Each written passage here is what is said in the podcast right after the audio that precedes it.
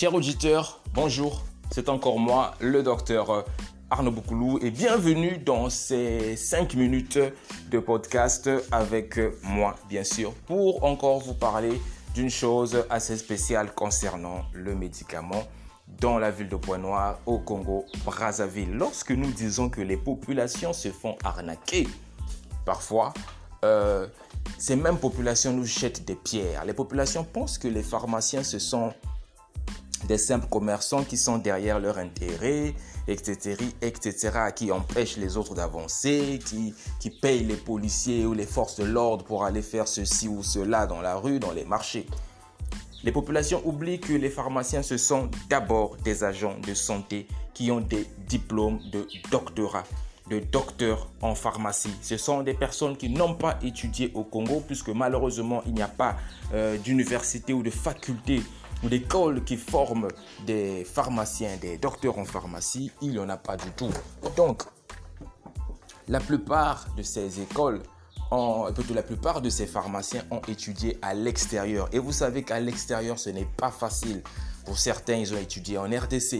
Pour certains, ils ont étudié au Sénégal. Pour certains, ils ont étudié en Tunisie. Pour certains, ils ont étudié au Maroc. Pour d'autres, ils ont étudié en Europe de l'Est. Pour d'autres, ils ont étudié en France. Pour d'autres, ont étudié au Canada, etc., etc. Et tout le monde tout ça, c'est une force scientifique, une force intellectuelle qui revient au pays, hein, qui revient au pays qui, pour servir les populations. Et lorsque nous servons les populations, les populations ne comprennent pas ce phénomène. Et certains parmi encore les populations pensent que nous sommes simplement des gens qui courons derrière l'argent.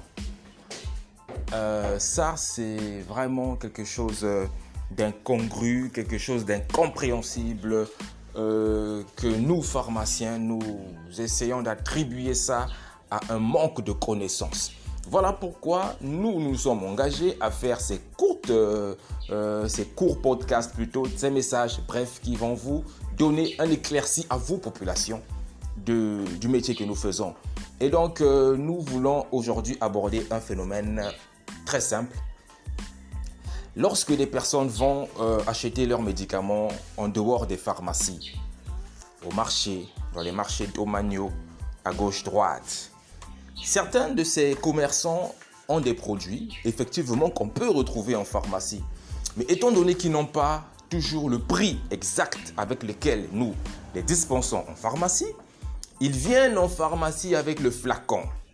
Vous demandez le prix en pharmacie. Tiens, ce produit coûte combien?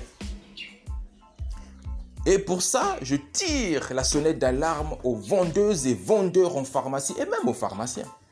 Il y a des personnes qui viennent euh, avec des flacons, des boîtes, demander, tiens, ce produit, c'est combien? Lorsque vous donnez le prix, lorsque nous donnons le prix, ces vendeurs ou ces intermédiaires repartent en courant vers le marché de Manu parce qu'ils ont fait attendre le patient. Ils ont le produit qui leur a été euh, fourni, je ne sais par quelle voie, mais ils ont le produit. Ils ne connaissent pas exactement le prix avec lequel on le vend en pharmacie. Quelqu'un quitte chez lui, va directement dans le marché de Manu chercher ce produit. Ils ont le produit mais ils ne connaissent pas à quel prix ça se vend. Donc ils courent en pharmacie rapidement demander, euh, euh, demander combien ça coûte. On leur donne le montant et ils courent rapidement pour revenir puisqu'ils ont fait attendre le patient, je disais. Et donnent le prix au patient et le patient achète. Et parfois on fait croire à ce patient qu'en pharmacie c'est coûteux. Ils enlèvent peut-être 100 francs sur le coût du produit. Et le patient, ignorant, se fait arnaquer comme ça. Il pense avoir acheté moins cher, mais il a acheté au prix de la pharmacie, au coût autorisé par l'État. Mais il achète. Mais attendez, voyez-vous comment ces histoires se passent? Et ça se passe à plusieurs reprises. Les populations se font arnaquer les populations congolaises doivent être éduquées.